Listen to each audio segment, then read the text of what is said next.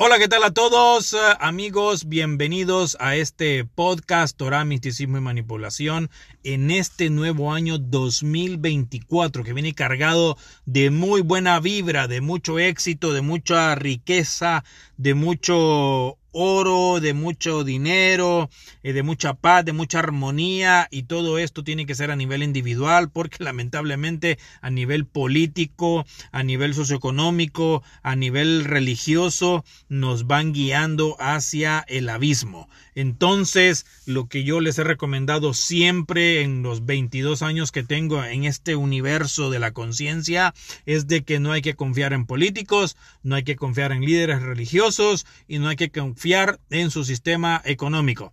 Pero sí, lógicamente, vivimos en un sistema, vivimos en este mundo, vivimos en el plano físico y el dinero es lo que lo maneja. Pero la manera de poner el dinero a trabajar para nosotros y no nosotros trabajar para el dinero es la cuestión de jugarle la vuelta al sistema. ¿Y cómo le jugamos la vuelta al sistema y a todas estas élites oscuras, demoníacas, exiliados, caídos? Es sabiendo manejar el dinero, cuidando nuestro trabajo, cuidando nuestras empresas, nuestros emprendimientos, cuidando a nuestros hijos, aconsejándolos no solo en materia espiritual de elevación de la conciencia, fuera de toda esa ridiculez eh, religiosa del monoteísmo y, de la adoración a políticos y de la adoración a Jesús y todas esas patrañas que no llevan a ningún sitio y que vemos los resultados a lo largo y ancho del planeta por los últimos dos mil y pico de años. Entonces, la situación es ayudar a nuestros hijos a crear conciencia, a cómo elevarse espiritualmente leyendo y estudiando las escrituras en la casa. No necesitas ir a una iglesia, no necesitas ir a ningún lado, porque es tu responsabilidad estudiar los textos antiguos, la historia, la filosofía, eh, la economía, edúcate financieramente, eh, edúcate laboralmente, eh, edúcate deportivamente, edúcate en todos los aspectos, porque la escuela incluso ahora en día está creando esclavos, está creando haraganes, está creando desertores, porque la educación es una mierda. Entonces, en el hogar tenemos que eh, reforzar la familia.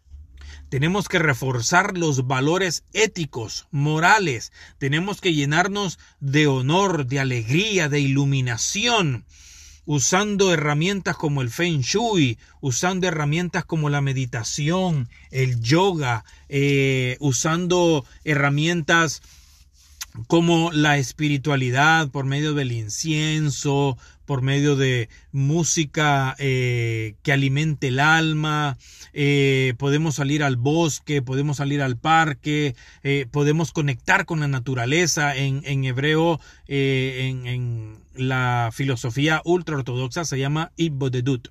El Ibbodedut es esa conexión por medio de la naturaleza, nos enfocamos en la conexión con el creador del universo. Entonces tenemos que mentalizarnos espiritualmente y materializar esa energía que tenemos. Somos imagen y semejanza de dioses. Por lo tanto, tenemos la habilidad y el poder mental para pensar, crear, eh, trabajarlo y vivirlo. Y de esa manera, bienvenido 2024, bienvenido este nuevo año que se proyecta a nivel individual, dependiendo tu nivel de conciencia, como uno de los mejores años a nivel numérico, a nivel cabalístico, a nivel místico. Porque estamos vibrando en la energía 4 y la energía 8 que representa el año 2024. También yo, por ejemplo, practico la lectura del tarot porque tengo varios libros que estoy estudiando eh, sobre el misticismo y la numerología, el tarot y, y la cábala y cómo puede funcionar esto en mi vida porque de la manera en que yo vibro va a vibrar mi familia y el mundo que me rodea. No, no obstante, no puedo cambiar a las personas, pero sí pueden sentir mi vibración y en algún momento de sus vidas van a entrar en una etapa de reflexión y de conciencia, de, de introspección de conocerse a sí mismos, porque la semilla cuando alguien vibra positivamente, contagia a los demás, así como cuando alguien anda bajo de conciencia y vibrando bajo, contagia también a los demás. Entonces hay que vibrar alto, señores. Y este 2024 es un buen año para vibrar alto. Únete familiarmente, conversa con tus hijos si eres padre. Si estás alejado de tus hijos, acércate a tus hijos. Da el ejemplo, entra con una disculpa, entra con un perdón, entra con una invitación a cenar, pero tienes que cambiar tú para que veas el cambio en tus hijos. Adolescentes que están escuchando este podcast, que tengo un target de 17 a 25 años. Señores, Eduquen a sus hijos, jóvenes, amen a sus padres, no anden en drogas, no anden en cosas malas, no anden robando, no anden mintiendo, no pierdan su tiempo en este momento en relaciones de noviazgos. Si quieren tener una novia, pero que sea para bien, cuídenla. Chicas, si quieres tener un novio, cuídalo, vivan el mundo pero sanamente, busquen educarse, busquen alimentar su conciencia, su nivel intelectual. 13, 14, 15, 16 hasta 25 años es la etapa más poderosa a nivel energético para buscar alimentar la conciencia, para crear una reserva financiera para que cuando tengan 25 a 30 años puedan jubilarse tempranamente y puedan ser ricos. No millonarios, ricos, y sigan trabajando, esforzándose en crear ingresos en el hogar, cuiden a sus padres. Los padres no somos enemigos, Adolescentes, entiendan, los padres somos los únicos que vamos a estar ahí con ustedes. Nadie más. El noviazgo llega a su fin. Los amigos tienen un final, tienen caducidad. Todo, todo, todo lo que no se construya con amor, con fe, con esperanza, con armonía, con buena vibra, va a tener un final. En ese caso, Job, el ejemplo de Job, él construía armonía, construía una fortaleza espiritual no solo para él, sino para su esposa y para sus hijos. Lamentablemente la historia es trágica, porque el diablo, como lo hace ahora en día también, destruye los hogares. Satanás, Lucifer, Baphomet, todas estas deidades que antes eran ángeles y fueron desterrados del cielo, odian a la humanidad. Y el ejemplo de Job es claro. Fueron y le destruyeron todo a Job, que era un hombre de fe como Enoch, un hombre de fe como Elías. Y el diablo y todos sus secuaces le destruyeron su hogar, lo quebraron, lo dejaron en la más profunda miseria. Pero aún así Job nunca declinó de su fe, nunca se quejó, nunca blasfemó, nunca trajo lo negativo. Fue siempre un ser elevado de conciencia. Y así fue como a futuro recibió siete veces más, setenta veces más de lo que el diablo le quitó. Y así pasa hoy en día, señoras y señores, en nuestras casas. El diablo quiere destruir nuestro hogar, la maldad, los malos pensamientos, la televisión, la pornografía, la música urbana, la música negra, toda esa música oscurantista que está destruyendo a nuestros jóvenes, las drogas, el alcohol, el salir a robar, eh, eh, eh, la envidia, el egoísmo, la vanidad, la lujuria, el deseo de tener lo que el otro tiene, está destruyendo nuestro hogar. Todas estas falsas ilusiones y, estereotipos de la política y la religión apoyando homosexuales, el género binario, el cambio de sexo, eh, la violación de niños, el tráfico de niños, el tráfico de órganos, eh, eh, esa mierda del feminismo atacando al, al patriarcado, atacando al esposo. Eso, eso es destruir el hogar, señores. La tecnología, que quiero el teléfono caro, que quiero el carro caro, y tú, papá, porque no me lo compras, te odio, te detesto, voy a ir yo a la calle a robarme uno.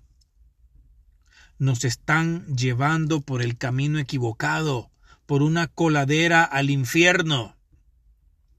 Y en todos mis podcasts y en mis plataformas de redes sociales como El Analista y el Místico, en TikTok, en Instagram, en Facebook, en la cuenta X, a pesar de que me han censurado, a pesar de que, me han eliminado contenido, estos algoritmos de la inteligencia artificial, porque lo que yo hablo es objetivo, porque lo que yo hablo es realista.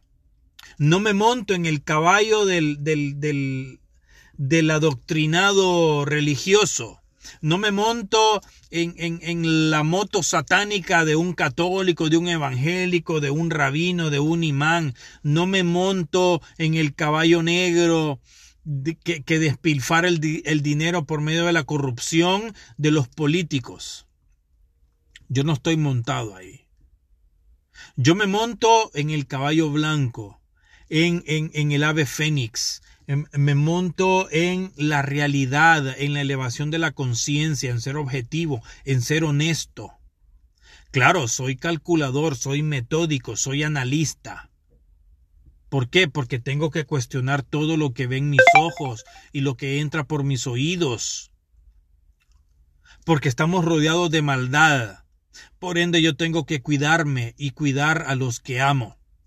No tengo que seguir como borrego al matadero como dice el político, como dice el líder religioso.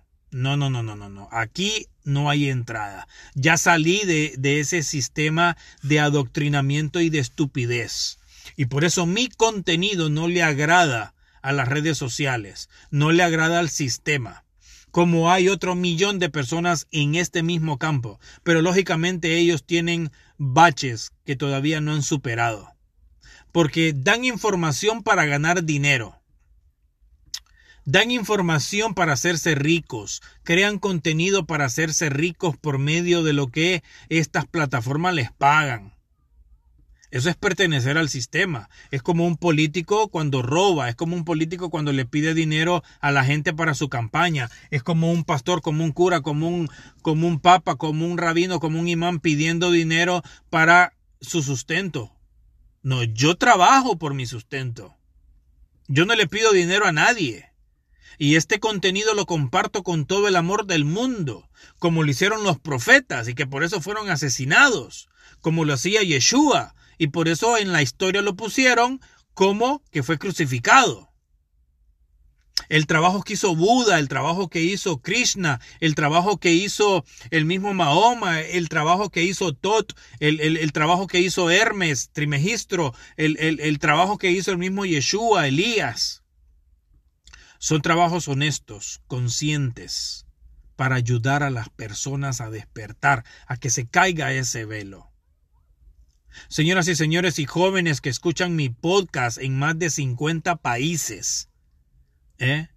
tengo más de 1500 eh, suscriptores, más de 2000 personas que escuchan mis podcasts en más de 50 naciones en el mundo que se sigue incrementando a través de Apple, de Google Podcast, de Web Browser. Puedes buscarlo en, en, los buscadores de Android y, y Apple como el analista y el místico y ahí te va a salir mi información. Puedes buscar Torah, misticismo y manipulación, Torah con H al final y te va a salir mi podcast. Suscríbete, dale like, comparte, comenta. Invita a otras personas a que me escuchen. Porque no se trata de crear una religión, no se trata de ser dogmático, no se trata de ser eh, comunista en este tipo de conocimiento. Hay otros que sí lo son y te dicen, no, esta es la verdad y tienes que creerme, no le creas a otro. Yo te estoy diciendo, no le creas a nadie, inclusive a mí. Porque si yo me cuestiono lo que yo escucho y veo, también los demás me van a cuestionar cuando me escuchan y cuando me ven. Y eso está en el libre albedrío de cada quien. porque lo que yo comparto no es adoctrinamiento. No quiero crear una religión, no quiero crear una empresa de esto y hacerme millonario a costa de que sé que muchos de ustedes son inconscientes de su estado, son inconscientes de sus cadenas, que son apegados al sistema y a toda la basura que nos rodea. No me voy a aprovechar de eso como los demás lo hacen. Entonces, empezando con el tema de hoy y dejando atrás esto, yo les deseo un feliz y exitoso y productivo año 2024 a nivel de conciencia, a nivel económico, a nivel espiritual, a nivel familiar. El tema de hoy, señores, es la lectura bíblica que se encuentra en el libro de Génesis 47, 28, 50, 26, que con esto concluimos la lectura, el estudio del texto, como se dice en hebreo, de Bereshit, y que comenzó desde Génesis 1.1 con la creación y va a finalizar en este momento con las aventuras de Jacob y Joseph. Un resumen de la vida de Jacob y un resumen de la vida de Joseph en estas crónicas de ambos es de que ambos fallecen en Egipto. Uno muere a los 147 años y el otro muere a los 110 años. La vida de Jacob fue muy sufrida, no fue fácil, a pesar de que tenía dinero, a pesar de que era millonario, porque heredó lo de su padre Isaac y su madre Ribka. Eh, es, una, es una historia de una familia sumeria que fue elegida por esta deidad del desierto, que para mí no es Dios, eh, y los llevó por un laberinto de emociones, por un laberinto de pueblos, de problemas, no solo familiares, sino también con los lugares a donde visitaban, donde Abraham tuvo que mentir dos veces para que no eh, cogieran a su mujer Sara y, lo mataran a él, y, de estos dos eh, falsos testimonios que dio, eh, salió millonario, salió beneficiado, eh, que en la cultura islámica dice que Abraham quiso matar a Ismael y en la cultura judía dice que fue a Yitzhak, pero más sin embargo eh, Yitzhak e Ismael fueron enemigos,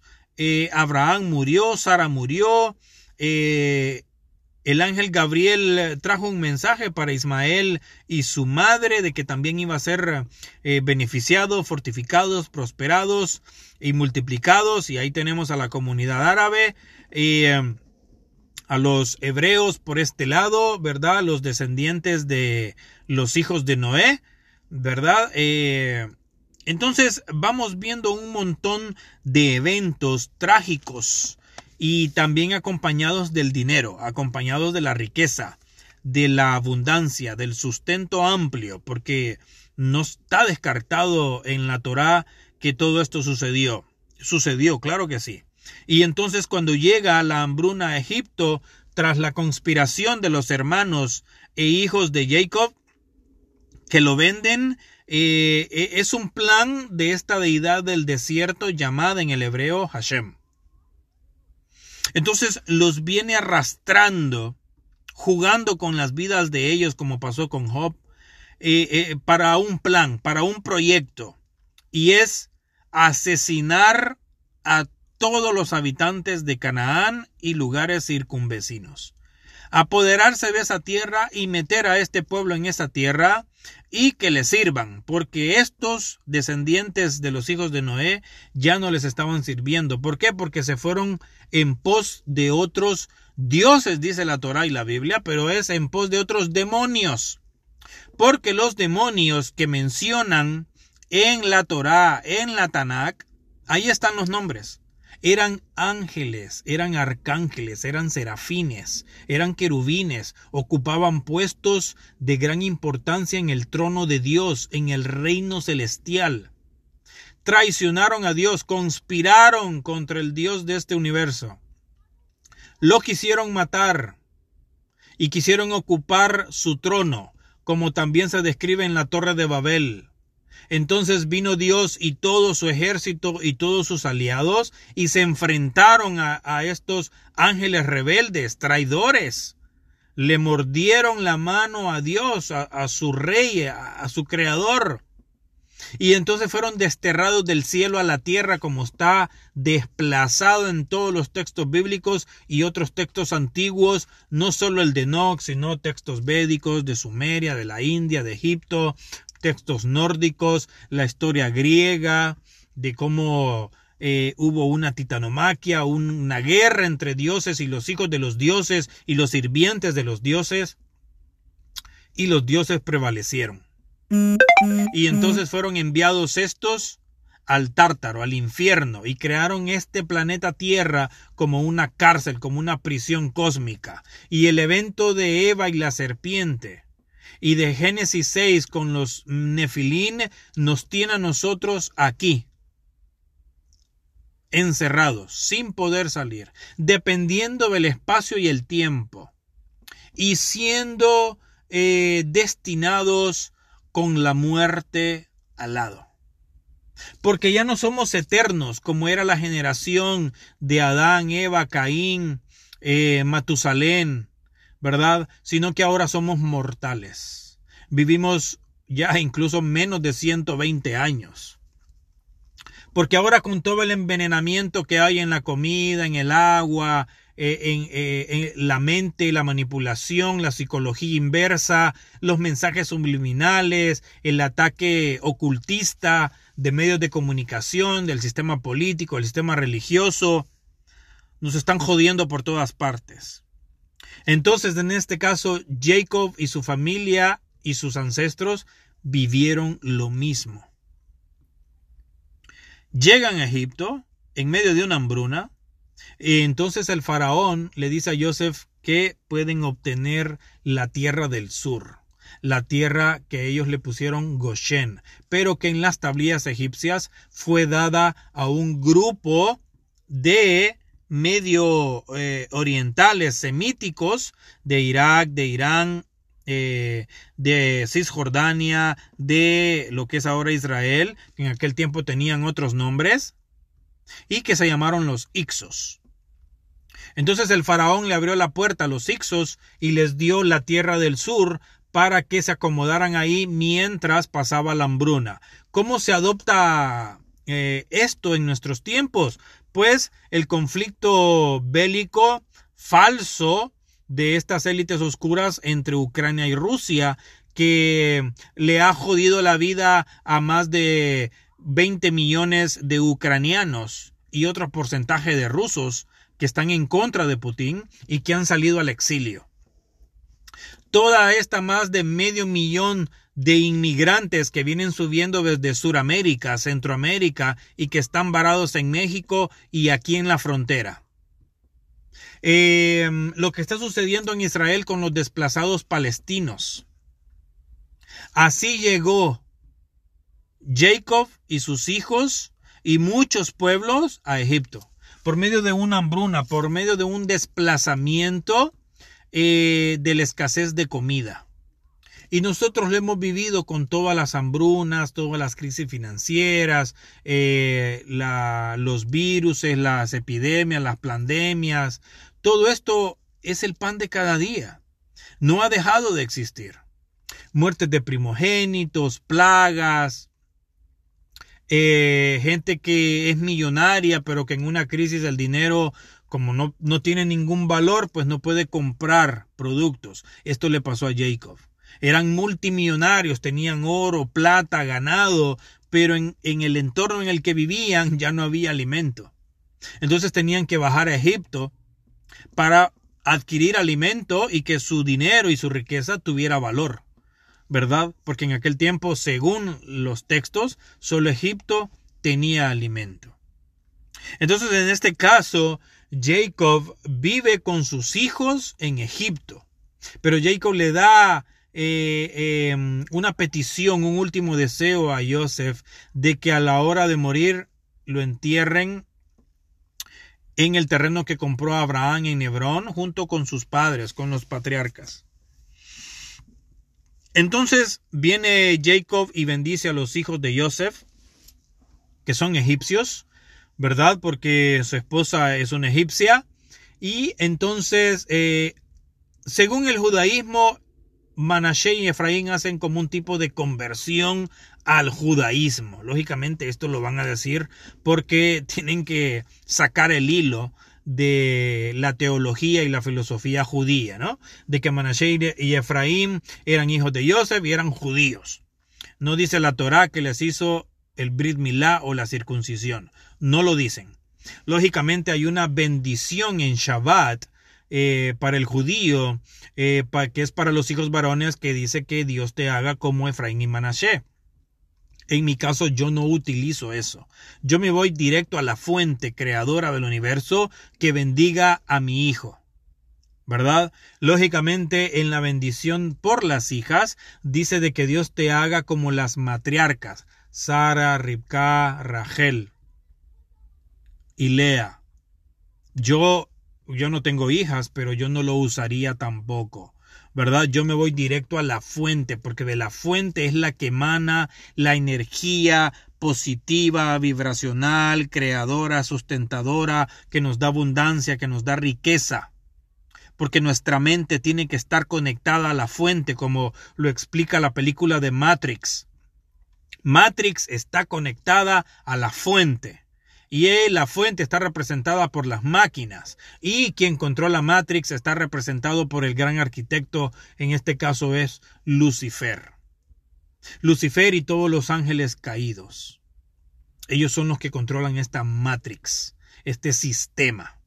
¿Cierto? Y Neo es el Salvador que llega a desconectar a toda la humanidad de la Matrix y que lleguen al grado de conciencia y de poder que Nio alcanza como el elegido. Es el ejemplo de Yeshua. Yeshua vino a desconectar mentes manipuladas, a desconectar mentes aprisionadas por el sistema monoteísta, por el sistema corrupto político de la monarquía, del emperador. Yeshua representa a ese Nio que quiere desconectarnos la Torá representa a ese niño que nos cuenta la historia de un pueblo rebelde, necio, asesino, que esta deidad del desierto maquiavélica, eh, psicópata, llevó por todo ese camino para ir a asesinar a otras personas y que les dio el veto de asesinar a quien sea.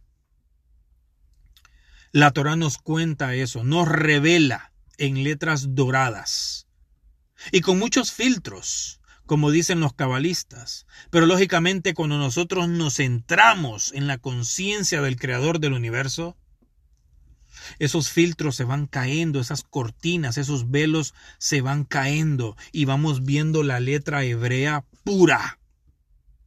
Como cuando bajó Moisés la primera vez del monte Sinaí con las primeras tablas que luego rompió por un ataque de ira. Esas, esas tablas no solo eran mandamientos encriptados en piedra, eh, dados por el eterno bendito de este universo, sino que eran claras y precisas, no tenían ningún tipo de filtro, no tenían ningún velo, no, no tenían nada que bloqueaba el conocimiento. Pero estos delincuentes sacados de Egipto empezaron a blasfemar y a, irse sobre el Dios de este universo. No el Dios de la Biblia. Porque Yeshua no adora a ese Dios del Antiguo Testamento, a Hashem, Adonai, Elohim. Hay, hay, una cuestión teológica, hay una cuestión de términos y conceptos que no son los que le pertenecen al Dios del universo porque el Dios del universo es uno, como puede ser Zeus, puede ser Odín, ¿verdad? Como el creador de todo, que es el Ein Sof. Son cosas totalmente diferentes. El Ein Sof es el creador de todo. Y el Dios de este universo es el que creó la humanidad, el que dio los mandamientos.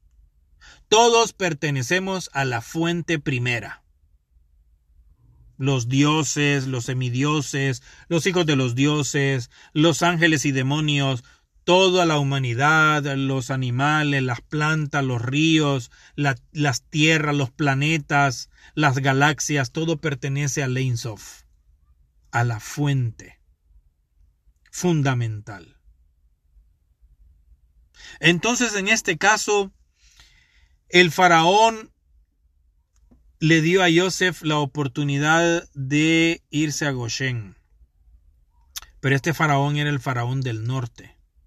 Entonces, cuando Joseph crece en abundancia y su familia se multiplica, se levantan en armas contra el faraón del norte.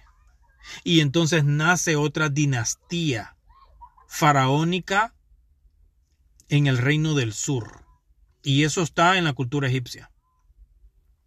Entonces el primer faraón con el que Joseph eh, fue príncipe fue Apophis primero. O sea que Joseph traicionó al faraón del norte que le abrió las puertas, al faraón al cual fue vendido, ¿no? Y el faraón lo liberó de la cárcel. Y entonces Joseph creció en abundancia, en poder, en conocimiento, en sabiduría, en magia, en negromancia, en, en, tarot, en astrología, en astronomía, tantas cosas que saben los egipcios de las cúpulas.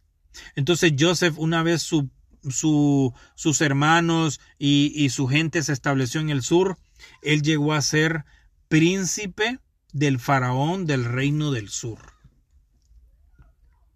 Y entonces Jacob murió ahí, no en el reino del norte, porque las tablillas egipcias hablan de una guerra por siglos entre el reino del norte y el reino del sur, y no podían vencer a estos invasores que se apoderaron de esa tierra en medio de una crisis, en este caso la hambruna. Entonces las teorías, las historias de ambos son similares, lo único que cambian son los nombres. Entonces muere Jacob y muere Joseph. Pero Jacob es embalsamado como una costumbre egipcia a los altos mandos y la creencia en la reencarnación. Y entonces Jacob fue llevado a Canaán primero, ¿verdad? Y fue enterrado allí. Y Joseph salió con una legión de carruajes, eh, sus hermanos, la familia, y le fueron a dar cristiana eh, sepultura, dirían los cristianos, ¿verdad? Pero me pregunto yo, si el plan de Hashem era adueñarse de la tierra de Canaán, ¿por qué no lo hizo cuando estaba Abraham en Canaán? ¿Por qué no lo hizo cuando Isaac estaba en Canaán? ¿Por qué no lo hizo cuando Jacob estaba en Canaán? ¿O por qué no lo hizo Joseph de una vez cuando llegó a Canaán? Lógicamente van a decir muchos, no tenía el ejército ni la gente necesaria para enfrentarlos. Por eso dice la Torah y los comentaristas de que cuando bajan 70 personas de los hijos de Jacob, de Jacob a, Egipto, era para que ahí se hicieran un pueblo. Y salieran más de 3 millones de personas. De ahí rumbo a Canaán y con un ejército y armado hasta los dientes. Ahí se iban con todo. Entonces, cuando Abraham, Isaac y Jacob estaban en Canaán, no era el momento de matar a toda esa gente. Era el momento de hacerse rico, hacerse millonario, acumular riqueza y luego acumular un ejército. Y eso fue lo que se ve en esa historia. Cuando muere Joseph a los 110 años, aquí hay otra cosa que me llama la atención. Murió Jacob, ¿verdad? Y Joseph siendo el penúltimo de los hijos, o sea, de los hijos menores, porque el último fue Benjamín. Pero en este caso dice la Torah que Joseph murió primero que sus hermanos. ¿Cómo va a ser eso que Joseph muere a los 110 años? Entonces, ¿cuánto tenía Rubén? Que era el mayor. Estamos hablando que Rubén tenía 140, 150 años. Porque para mí, cuando nacen los primeros cuatro hijos de Lea, ¿verdad? Que dice que Hashem le abrió la matriz. Para mí esos son hijos de Hashem, de esta deidad. Los primeros cuatro hijos encabezados por Rubén. Simón, ¿verdad? Entonces, estos fueron cuatrillizos, nacieron en un solo parto porque la Torah te explica que fueron partos consecutivos, no de años, de tiempo y espacio, no, y le abrió uno y luego salió el otro y le salió el otro consecutivamente. Entonces después vienen los hijos de Jacob con las sirvientas de Lea y Rachel. Entonces, los hijos de Rachel, ¿verdad? Que fueron Joseph y Benjamín. A Joseph dice que Hashem le abrió la matriz porque era estéril, ¿no? Entonces, para mí, Joseph es hijo de Hashem, de esta deidad. Lo de Benjamín no me queda claro hasta este momento porque ella dio a luz camino a Canaán, o sea, prácticamente en un desierto, ¿no? Ella parió y murió ahí y fue enterrada ahí. Y Benjamín vino con el resto de sus hermanos. Entonces ahí hay algo que hay que, que, que, debo seguir investigando. Lógicamente todo lo que yo les cuento no lo van a escuchar en la sinagoga, en una iglesia evangélica, católica, séptimo día, eh, mesiánica, eh, raíces hebreas. Eh, no, no lo van a escuchar en ningún lado. Porque aquella gente está adoctrinada. Aquella gente fue creada como esclava para adoctrinar a las masas, para engañar, usando los textos que deberían de ser una elevación de la conciencia y del espíritu, pero es más bien para esclavizarlos al sistema. Yo aquí no hablo esclavitud, yo aquí hablo liberación. Es una liberación espiritual, una liberación de conciencia como lo manda la Torá, como lo mandan los textos antiguos de cualquier cultura. No es hacer esclavos, como lo hacen estas religiones, estos dogmas. Entonces yo digo, ¿cómo es posible que Joseph haya muerto primero que sus hermanos, que eran más viejos que él? E, es increíble, o sea, pero la Torá hace este resumen, ¿no? Y luego también Joseph fue embalsamado, pero Joseph fue enterrado en Egipto porque sus hermanos no lo quisieron llevar a Canaán. Nadie lo quiso llevar a Canaán. Ese trabajo se le iba a dejar a Moisés después de 430 años. Oigan bien, Joseph fue llevado 430 años después por medio de Moisés y Aarón cuando sacaron a ese pueblo de Egipto y lo guiaron al desierto y luego Yehoshua se hizo cargo de él cuando muere Joseph, muere Aarón, muere Miriam y luego cuando Yehoshua entra a la tierra de Canaán y empieza a matar gente por todos lados y a matar niños, a matar mujeres embarazadas, a matar ancianos, a matar a diestra y siniestra. Se reparten las tierras entre los doce, ¿verdad? Y la porción que es de Efraín y Manashe, ahí le entregan el féretro de Joseph a los descendientes de Efraín y Manashe. Y se lo llevan y lo entierran ahí. Entonces, todo esto está bien interesante. O sea, a mí me apasiona esto, la verdad. Entonces, no dice en qué momento los hermanos de, de Joseph murieron, sino que dice que Jacob murió y Joseph murió primero que sus hermanos. También en la creencia de la reencarnación, ¿verdad? Entonces, eh, la Torah dice que ahí en Hebrón también estaban los restos de, de Adán y Eva, o sea, Adán y Eva existieron millones de años antes que Joseph, antes que Jacob, o sea, Adán y Eva es otro nivel de historia porque pasó un diluvio y el diluvio supuestamente los arrasó a todos. O sea, no dice en ningún momento que Adán y Eva fueron sepultados en Canaán, en Hebrón. No dice. Pero más sin embargo, en una visión que tuvo Abraham cuando enterró a Sara, dice que vio a Adán y que Adán le habló a Abraham y Abraham le dijo, ¿está aquí el jardín del Edén? Y entonces en una comunicación es un texto bien místico, bien interesante, bien importante, que vuelvo y repito, no te lo van a enseñar en ningún lado. Entonces la Torah dice de que Adán y Eva estaban enterrados ahí en Hebrón y que por ende ahí Abraham compró esa parcela de tierra para que fueran enterrados él y sus descendientes. A diferencia de eh, Rachel que no fue enterrada ahí a diferencia de Joseph que no fue enterrado ahí. Los demás sí. Entonces, lo de Adán y Eva es algo que yo dudo porque en los tiempos, como dije, la Torá no lo menciona que fueron enterrados ahí. Incluso ni Caín ni Abel sale donde fueron enterrados, ¿no? Porque Abel murió expulsado del jardín del Edén, porque ya los habían expulsado. Cuando Eva tiene relaciones con la serpiente y se hace este convenio espiritual, este pacto eh, eh, negromántico entre Eva y la serpiente, los expulsan del huerto del Edén, del laboratorio de los dioses. Los expulsan.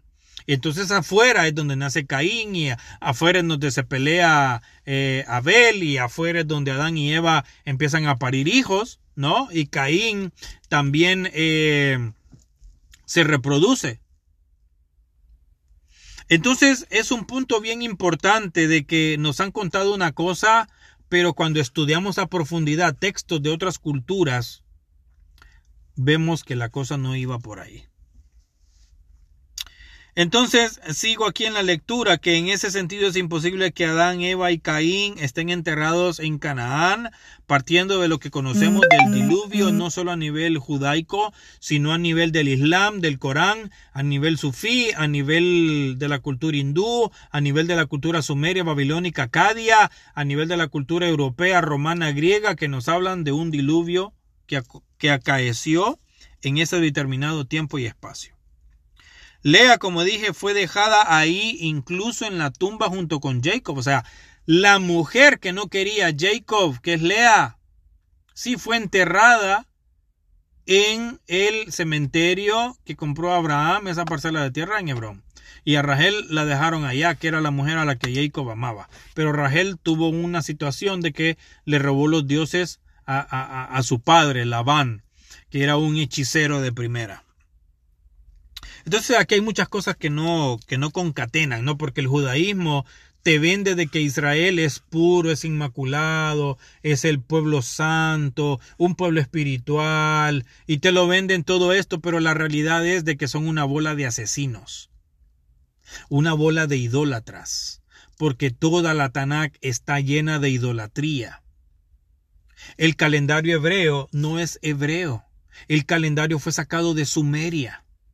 El Talmud no es hebreo, el Talmud fue sacado de Babilonia. la forma de contar el tiempo y el espacio, la forma de las celebraciones, de los rituales, es igual que la Iglesia Católica. Fue sacada de todos los países de Medio Oriente. Pero aquí la gente como es ignorante dice que todo eso es idolatría, pero como no se ponen a estudiar, a profundizar en lo que los pastores, los curas y toda esta gente les está diciendo desde un púlpito, entonces fácilmente la manipulación. Pero yo no, yo me he puesto a estudiar por 22 años los textos. He profundizado, he no he escatimado en tiempo y espacio para conocer la verdad. La Torá tampoco menciona qué pasó con los hermanos, incluso Benjamín. Solo se enfoca en ellos y los hijos de Joseph. O sea, solo se enfoca en Jacob, en Joseph, Efraín y Manashe. El simbolismo que encierra la bendición de Jacob y sus nietos es solo eso un hilo simbólico que no tiene un beneficio para toda la humanidad. ¿Por qué? Porque el judaísmo dice de que Israel es luz a las naciones. Yo no veo la luz por ningún lado yo veo oscuridad. Entonces, por los hechos los conoceréis, dice Yeshua. Y yo, repito, no creo en Jesús, no creo en que nació de María, no creo que murió en una cruz, no creo en toda esa mentira del Nuevo Testamento que cuenta la historia católica, pero sí hay textos que me hablan a mí de espiritualidad. La espiritualidad de Yeshua, el nivel de conciencia de Pablo, el nivel de conciencia de los apóstoles, el nivel de conciencia de Juan, el nivel de conciencia que encuentro en el libro de los hechos, eh, eh, eh, en las cartas, en, en todos estos textos. Yo encuentro luz ahí, pero la luz es muy diferente a la historia que cuentan las cúpulas y que mantienen un imperio hasta el día de hoy, no solo económico, sino que militar. Es una manipulación extremista Yo no creo en eso, ni sigo eso. ¿No? Entonces, incluso como la cuestión del bautismo. La cuestión del bautismo de nada sirve, eso es un acto simbólico, porque si tú cuando te bautizas no crees realmente que eres hijo de Dios y que puedes elevar tu conciencia por medio del estudio, no vale nada. No vale nada. Simplemente eres otro esclavo del sistema que cree que bautizándose, ¿verdad? Y creyendo de que por medio del bautismo y la creencia de, que crees en Dios o en Jesús como tu Salvador, ya vas a ser salvo. Y no tiene nada que ver una cosa con la otra, señores. Yo eso lo compruebo porque, en efecto, yo puedo decirles de que yo al menos yo no soy bautizado. Pero yo, claro, he cometido muchos errores en mi vida, de muchos me he arrepentido y de otros me han ayudado como lecciones para mejorar, para ser la persona que soy hoy. Un buen padre, un buen hijo, un buen ser humano, no tengo daños colaterales con nadie, no me meto con nadie, no busco problemas por ningún lado, no me meto en rollos con bancos, no me meto en rollos de nada, solo me meto en el rollo del conocimiento y la elevación de mi conciencia y por ende traer a esta luz a, los que son de mi sangre, ¿cierto? Entonces, señoras y señores, siguiendo con la lectura de esta Parashá Vallejí que cierra el ciclo del libro Sefer Bereshit para pasar a Shemot, que es el, éxodo, que después aparece pues lo del faraón que no reconocía a Joseph, y luego que esclavizó al pueblo de Israel, que eso es otra cosa falsa, ¿verdad? Porque eh, cuando Joseph vivía puso de esclavos al pueblo egipcio. Porque el pueblo egipcio, después de que Joseph les quitó toda su riqueza, ¿verdad? Todos sus bienes y se la dio el faraón, se la repartió a él, se la repartió el, sacerdocio que servía al faraón y se la repartieron eh, los descendientes de Jacob. Los egipcios fueron esclavos del faraón y de Joseph. No fueron los hebreos.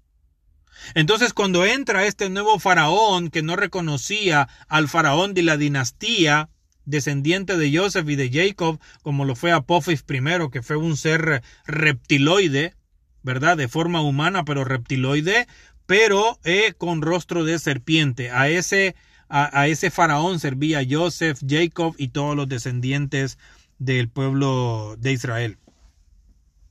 Entonces la, la historia entra en una narrativa entre los hermanos y Joseph, buscando saber sobre su padre y su hermano menor. ¿Por qué? Porque cuando Joseph entierra a su padre, los hermanos tienen miedo de que Joseph les haga algo, de que Joseph tome venganza. Entonces Joseph le dice a los hermanos de que no tengan miedo, de que a pesar de lo que hicieron, Él los perdona, porque su nivel de conciencia ya como un, un, segundo al mando en este reino egipcio, eh, Él conoce muchas cosas, ¿no? Como dije anteriormente, eh, se vuelve místico, eh, hechicero, esotérico, eh, místico y por ende entiende la idiosincrasia del ser humano. Sabe cómo aprovechar eso. Entonces Joseph le dice a sus hermanos que no teman, que no les va a hacer nada. Mas sin embargo, cuando Joseph muere, la Torah no te dice si Judá, que era el líder, porque eh, Rubén perdió la progenitura. Otra cosa muy estúpida para mí de que perdió la progenitura solo porque Hashem lo castiga porque cambió las camas. No, porque eh, él quitó la cama de la madre de Joseph por poner la cama de su madre. Y que por, eso perdió la, la, progenitura. O sea, para mí eso es estúpido. ¿Verdad? Pero bueno, la Torah lo menciona y eso da luz. ¿Verdad? E, eso da conciencia. Entonces, eh, Judá pasa a ser el primogénito para esta deidad del desierto llamada Hashem Adonai Elohim, etcétera, etcétera. Y Judá es perdonado porque Judá se metió con una cananea, ¿verdad? Se metió con la esposa de uno de sus hijos, con la viuda de uno de sus hijos, y entonces dice la Torá de que ahí descienden los reyes de Israel. de esa relación que tuvo Yehudá ahí extramarital.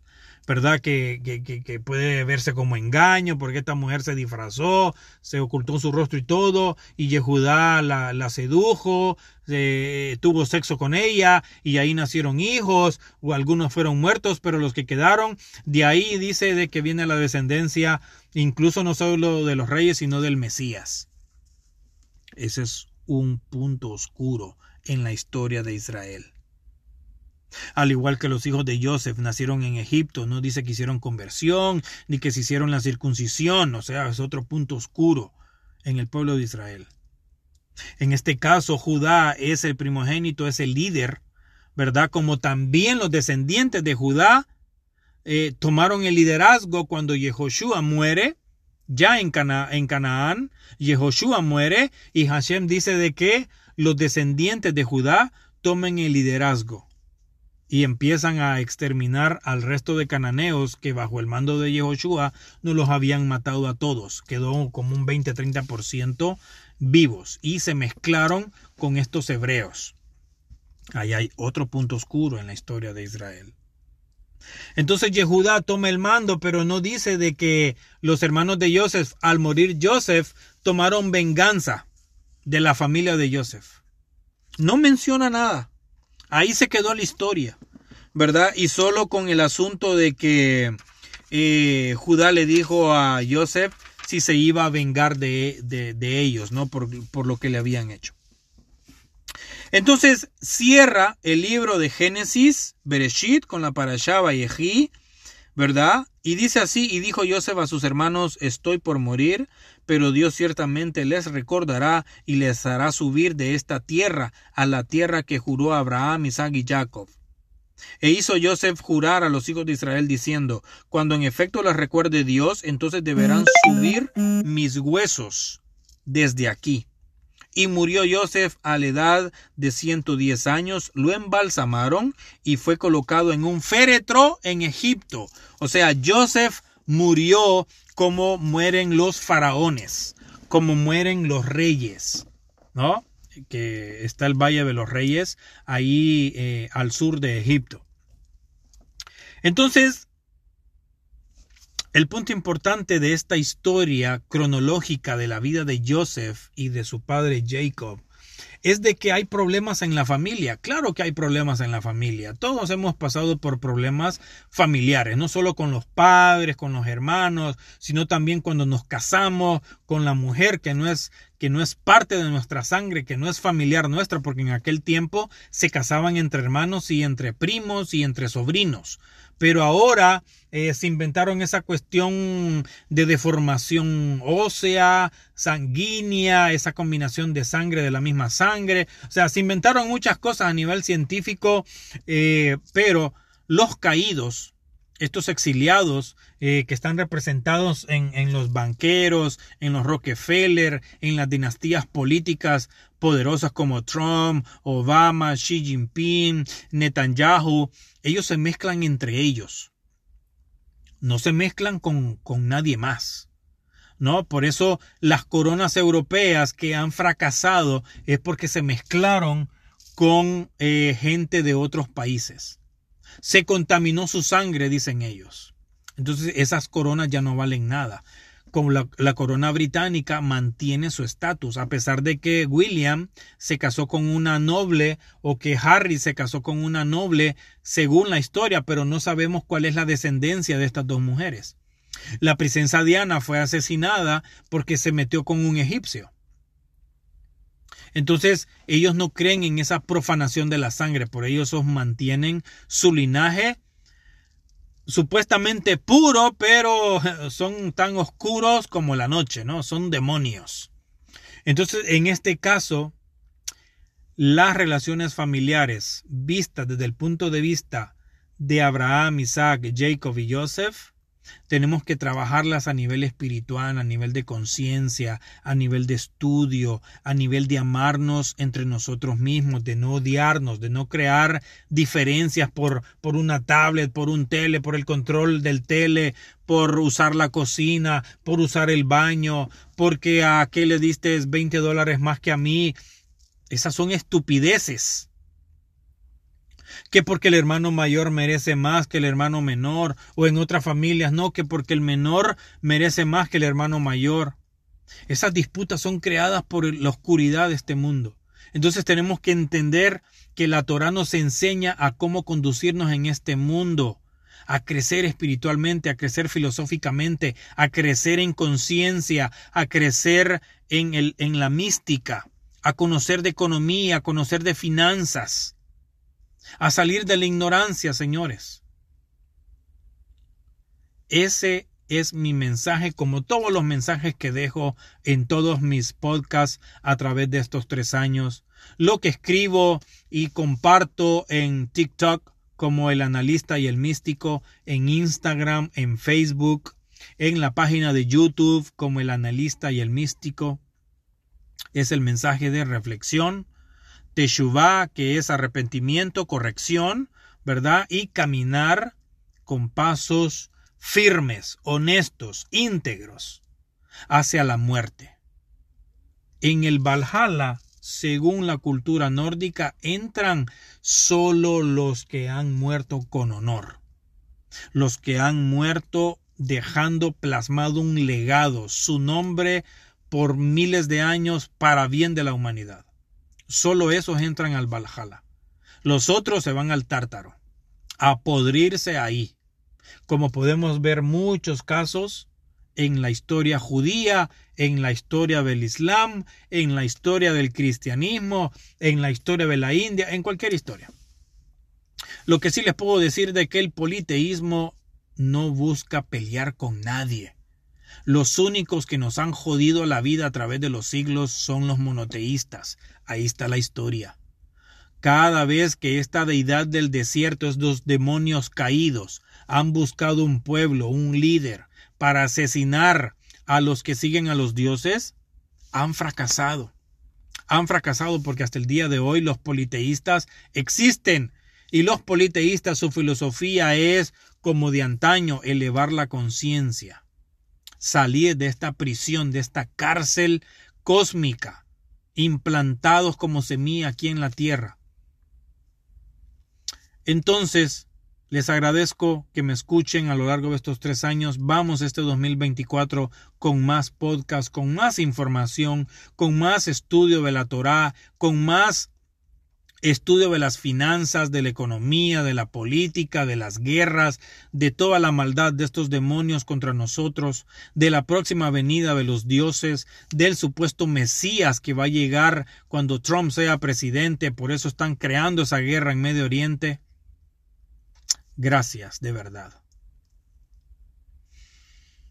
Compartan este podcast a través de Spotify, Apple Podcast, Google Podcast como Torah con H al final, misticismo y manipulación.